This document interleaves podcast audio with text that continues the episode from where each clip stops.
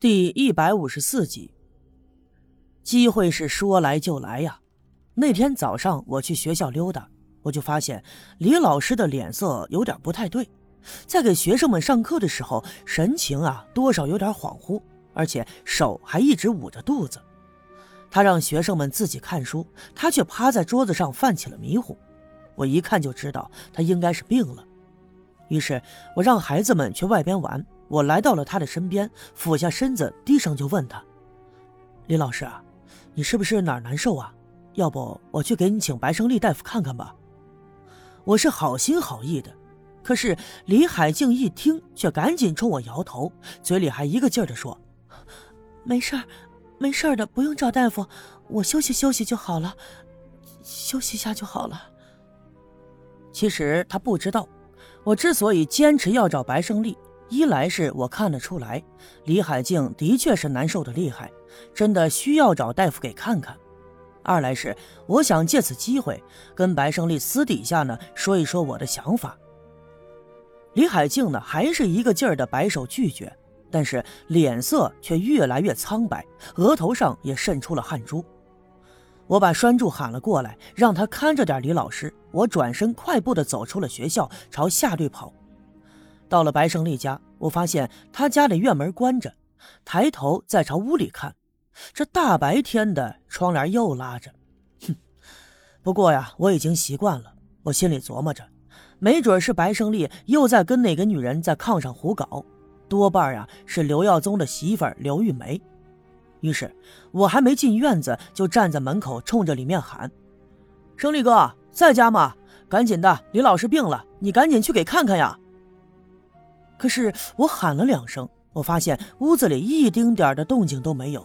我心里纳闷难道说白胜利他没在家？可是就当我刚要转身走到别的地方寻找的时候，我无意中发现他们家的窗帘动了一下，就好像屋子里有人。说实话，看到白胜利的屋子里有人，我一点都不意外，并且在他的屋子里有个女人，那也在意料之中。他就是这么一个人，平日里经常跟镇里那些大姑娘、小媳妇儿有染。可是说来也奇怪，即便是人们都知道他是一个好色的家伙，可那些女人呢，就愿意跟他接触，还为了这事儿经常的相互争风吃醋。哼，俗话说得好，男人不坏，女人不爱。看来这句话呀，还真是有道理的。不过让我感到意外的是。白胜利既然在家，我召唤了他两声，他为啥不说话呢？之前他跟陈寡妇眉来眼去的时候，对我可是一点都不藏着掖着的。难道说屋子里的女人是一个不能见光的人吗？至于屋子里是谁，我一点兴趣都没有。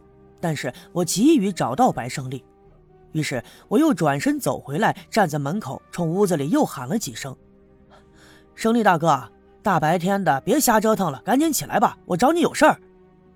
可是我的话音刚落，我的身后忽然传来了一阵稀里哗啦的自行车的响声，我赶紧转过头寻声一看，身后来了个人，正是白胜利。他推着自行车，车子上驮着药箱，看样子是给别人看病去了。看到他出现在我的身后，我特别纳闷，就往前走了几步，迎上去问他。胜利大哥，你没在家呀？我还以为……我的话刚说到一半，白胜利就冲我一脸苦笑的说：“嗨，哎呀，你说我这个命啊！早上到上队给刘建军打针去了，哎，这刚骑的自行车走不远，车带就爆了。哎，在他家粘好了以后啊，刚骑到半路，这链子呢，哎，它又断了。嗨，哎呀，这一天天真是倒霉呀！我看呀，我得去县城再买个新的回来。”这家伙他跟了我好几年，都快散架子了。哎呀！我低头一看，果然车链子就搭在他的车把上，他的手上也沾了不少机油。胜利大哥，你呀，先把车子放家，赶紧跟我走。这李老师病了，你得赶紧给他看看去。啊？哪个李老师啊？这还有几个李老师啊？不就是新来的李海静吗？哦哦哦哦！哎呀呀呀呀！你看看我，哎呀，这这脑子里光寻思着我这破车子了啊！是李老师啊，他咋了？我一五一十的就把李老师的症状跟他说了一遍。白胜利听了，不但是没有着急，反倒冲我笑了笑，说：“哈哈哈！哎呀，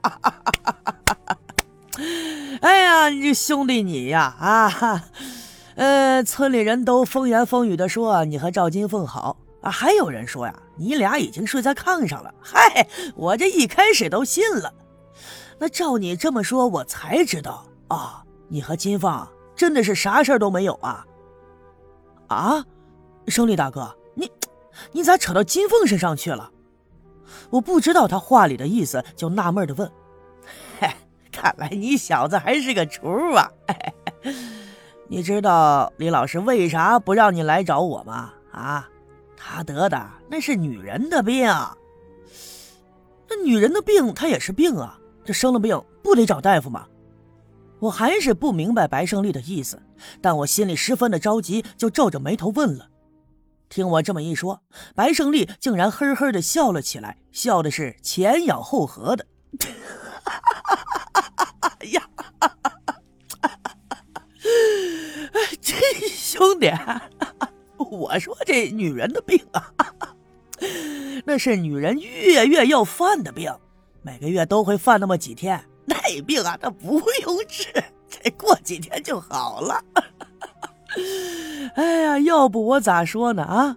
到现在我就信了你和金凤没有那事儿啊啊！因为这个你都不懂啊！哎呦，我的天儿啊！白胜利又笑了一阵子，我这才恍然大悟。我想起刚才我一个劲儿的要给李老师找大夫，这脸呐腾的一下就红了，我感觉特别的尴尬。白胜利拉了拉我的胳膊说。哎，我说这事儿你就不用着急啊，等会儿你回家给他烧点热水，泡点红糖啥的啊，喝了也就好了。我点了点头，脸上仍旧感到一阵阵的发烧。不过我想起来，我找白胜利还有别的事儿，我就对他说了：“啊，胜利大哥，你看我都来了，那你跟我去一趟，我呢还有事儿想跟你商量。”白胜利了解我的为人。我既然说找他有事儿，那一定不是骗他。他犹豫了一下，点了点头，说：“嗯，那行啊，你等我进屋洗把手啊。哎，你看我这手上都是链条上的油，然后呢，咱俩就走，行吧？”我知道他的屋子里有人，就没打算跟着进去。白胜利也没让我，转身把那辆破自行车靠在了一边的墙头上，自己一个人进了屋。过了一会儿，他洗干净手，又换了一身衣服，背起药箱，跟我离开了他的家。